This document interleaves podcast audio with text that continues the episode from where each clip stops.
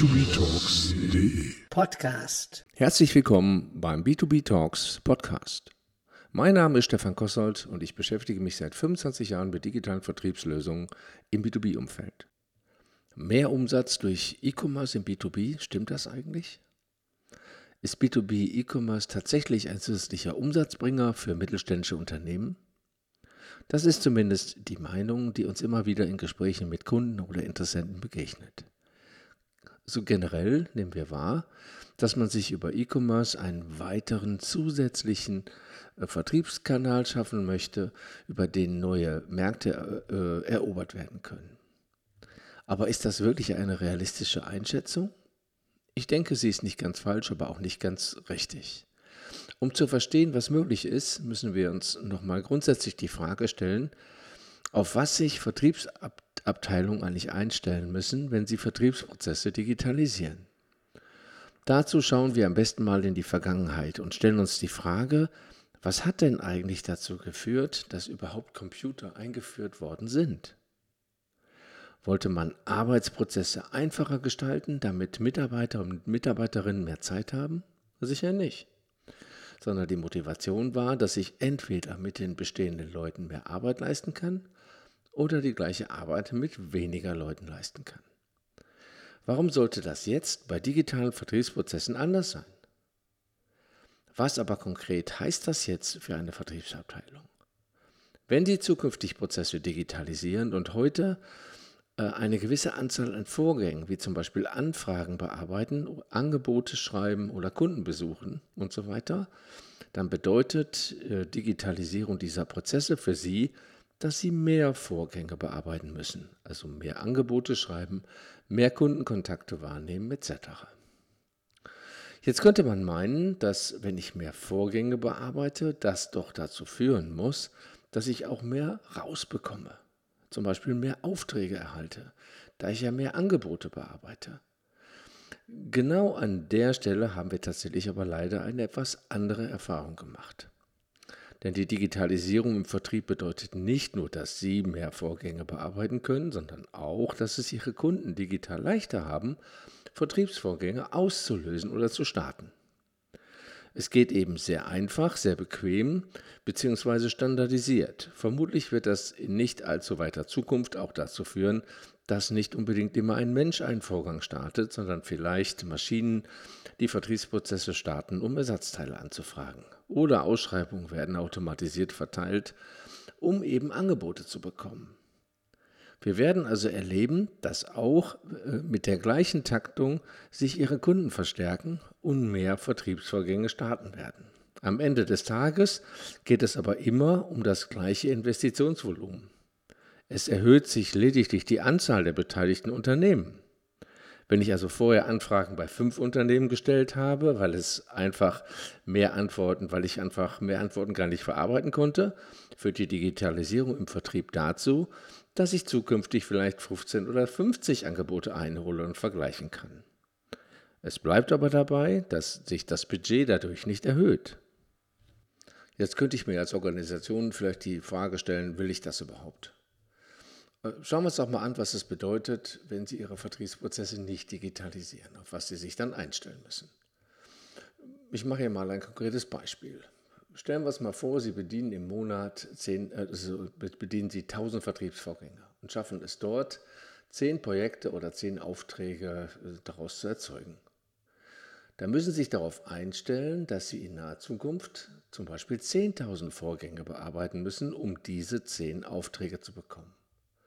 Wenn Sie somit Ihre Vertriebsprozesse nicht rechtzeitig und nicht vollständig digitalisieren, werden Sie feststellen, dass Sie mit einem analogen Vertrieb, so möchte ich den mal nennen, plötzlich statt mit, mit 1000 Vorgängen mit 10.000 Vorgängen konfrontiert werden. Und Sie werden merken, dass es jetzt sehr, sehr schwer fällt, aus diesen 10.000 Vorgängen, die, ja faktisch, die Sie ja faktisch gar nicht bedienen können, weil die, Sie die Ressourcen dafür gar nicht haben, dass Sie jetzt äh, so zu entscheiden, welche Vorgänge denn tatsächlich interessant sind und Potenzial haben.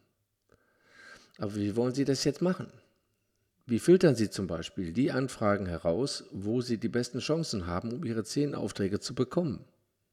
Denn die werden ja nicht mehr, die Anzahl der Aufträge. Wenn Sie auch der Meinung sind, dass der Vertrieb sich konsequent digitalisiert, dann wird eine der zentralen Herausforderungen sein, alle Vertriebsprozesse konsequent und vollständig zu digitalisieren. Die zentrale Herausforderung ist hierbei, sie zunächst mal als Basis, als Voraussetzung überhaupt mal zu standardisieren. Und welche Aufgaben da auf Sie warten, das schauen wir uns jetzt mal an. Das erste Problem, was Sie lösen müssen, wenn Sie Ihren Vertrieb standardisieren wollen, ist, dass die persönliche Vorgehensweise sehr unterschiedlich sein kann. Und das basiert eben darauf, dass der Mensch äh, als ordnende und strukturierende Instanz diesen Prozess führt und dazu auf Intuition und Erfahrung zurückgreift. Die besondere Herausforderung ist dabei, dass häufig jeder Vertriebsmitarbeiter und jede Vertriebsmitarbeiterin hierfür im Laufe der Zeit eigene Verfahren entwickelt hat.